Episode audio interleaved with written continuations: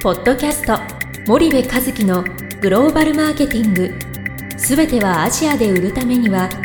過去1000社以上の海外展開の支援を行ってきた森部和樹がグローバルマーケティングを分かりやすく解説します。こんにちはナビゲーターの東忠夫です。こんにちは森部和樹です。いや森部さんあの、まあ、前回の,、はい。あの引き続きなんですけども、はいまあ、B2B のお客さんからの問い合わせが、はい。まあ、急にちょっと増えているような感じなので、はい。まあ、一般的な悩みとか、はい。こういうところに悩んでますよっていうのが、はい。ちょっとリスナーさんにもうん。共有したいなと思って、はい。あのまあ、前回に引き続きややるんですけども、はい。あの前回言ってたそのチャンネル作りが弱いっていうところは、まあ、うん。うん自国は当然直販でやったり、はいまあ、目が届く分で日本人が管理してはい。ディストリビューターを使ったりはい。っていうのは、まあまあ多少ん強弱はあれども、うん。ある程度売り上げが立ってて、うん収益化の目処が立ってたり、まあ黒字だったりするみたいなところが結構多いと思うんですけど、拠点のあるところねタイとか中国とかね、現地法人があるところ。ねはいはい。そうそれ以外のところ本来ってどうどういう形です？る、まあ、工場があります、多分拠点を出します、その拠点があるところに関してはうまくいくけどなかなかそれ以外がうまくいかないみたいなところのご相談が多いのかなと思うんですけど、そうですよね。だから正販拠点があるところは現地で作って現地で売るからまあ言ったらあのうまくいってますよと、でかといってね全部の国に生産拠点作るわけにもいかないし、うん。需要の大きい国小さい国ってあるわけだから、タイに工場を持ってたらベトナムに工場はいらないしミャンマーにも工場はいらないよねという話になってくると。はい。でただしそのタイの工場の人件費が高いからミャンマーに移そうとかね、うん。まあ、ミャンマーで作ったものをミャンマーの中で消費するんじゃなくてそれを第三カ国にどんどん輸出していこうっていう戦略上のことであれば、全然それはあの工場を作っていったらいいとは思うんだけども、まあまあ言ったらばらつきがあってで B2B って比較的海外売上比率っていう意味ではまうん。あ高いじゃない、あのは日本に比べて海外売上比率高いでうん。50%超えてますとかね、うん。もう7割8割海外売上ですっていう企業いっぱい B2B がありますと。ででも蓋開けてみると実はすごい売り上げが偏ってますと、うん。拠点があるところに売り上げが集中してて、うん。拠点がないところは全然っていうね。でそこには言ったらディストリビューションチャンネル作りのそのへ下手さって言ったら失礼だけどもそのあのうまくいディストリビューションチャンネル作りがいってないっていうところが、うん。まあ、大きく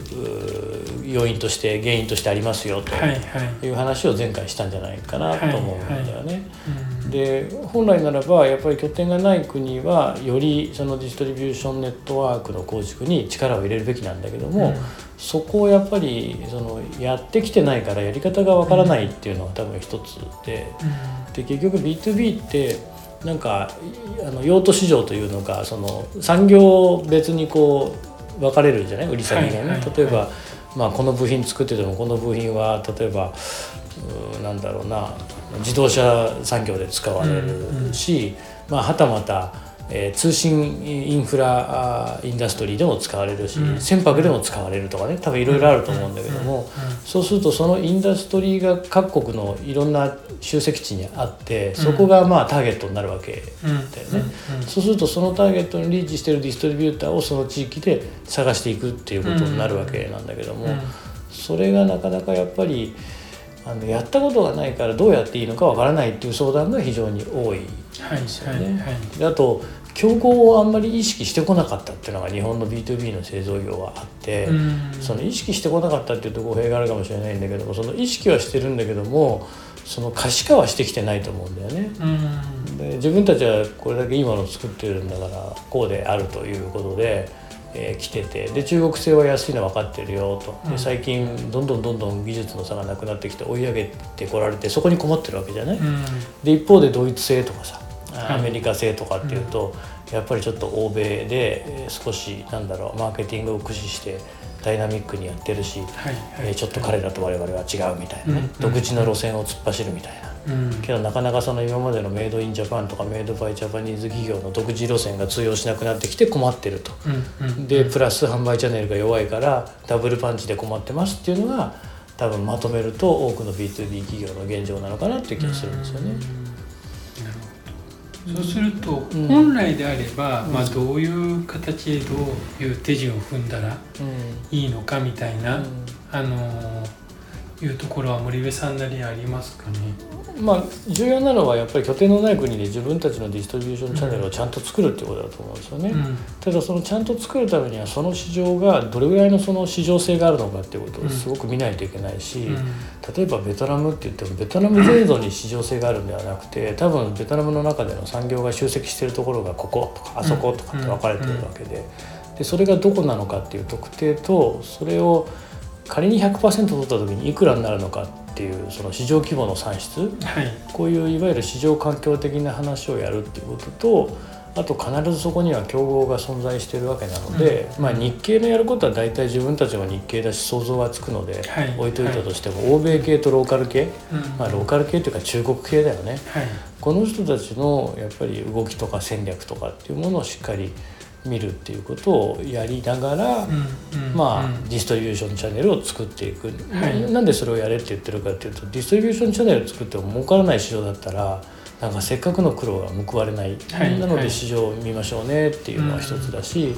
あとディストリビューションチャンネル作っても競合のチャンネルよりも弱かったら、うん。これずっとシェアの差は開くわけなのでやっぱり競合のディストリビューションチャンネルが100だとした時に自分たちはどれぐらいのおディストリビューションチャンネルを作れるのかっていう基準値がないと作れないのではい。そこをやっぱり見ていかないといけないっていう。でもうんまあそういうことやってるんですよね今ん B2B の製造業のあのクライアントさんとはね。はい。ただやっぱりそれをやるまでは想像もしたことなかったって言われる、うんうん。そういう考え方。うん。ただいやまあこれ考えてみたら当たり前にやらなきゃいけないよねとは皆さんおっしゃってくれるので、うんうん。まああの必要なことなんだとは思うんですけどね。わかりましたじゃあちょっと簡単にまとめていただくと。はい、はい。えー話が長いからね。ごめんね。いえっと、えー B2B はその販売拠点生産拠点がないところにはしっかりディストリビューションチャンネル作らなきゃいけないですようんってことは一つですと、でディストリビューションチャンネルを作るんだけど作る前に競争環境と市場環境だけはしっかり調べましょうねと、はいはい。でそれを調べないとどういうチャンネルを作ればいいかっていうのが大きく変わってくるので、うん。えーその2つは調べましょうとでそれを調べたらどういうチャンネルを作ればいいかが分かるので、まあ、あとはチャンネルを作るとはい。いうことになると思います。わかりました、はい。じゃあ森部さん今日はありがとうございました、はい、ありがとうございました。本日のポッドキャストはいかがでしたか？番組では森部和樹へのご質問をお待ちしております。皆様からのご質問は番組を通じ匿名でお答えさせていただきます。podcast アットマーク spydergrp.com ポッドキャストアットマークスパイダー grp.com までたくさんのご質問をお待ちしております。それではまた次回お目にかかりましょう。ポッドキャスト森部和樹のグローバルマーケティング。この番組はスパイダーイニシアティブ株式会社の提供によりお送りいたしました。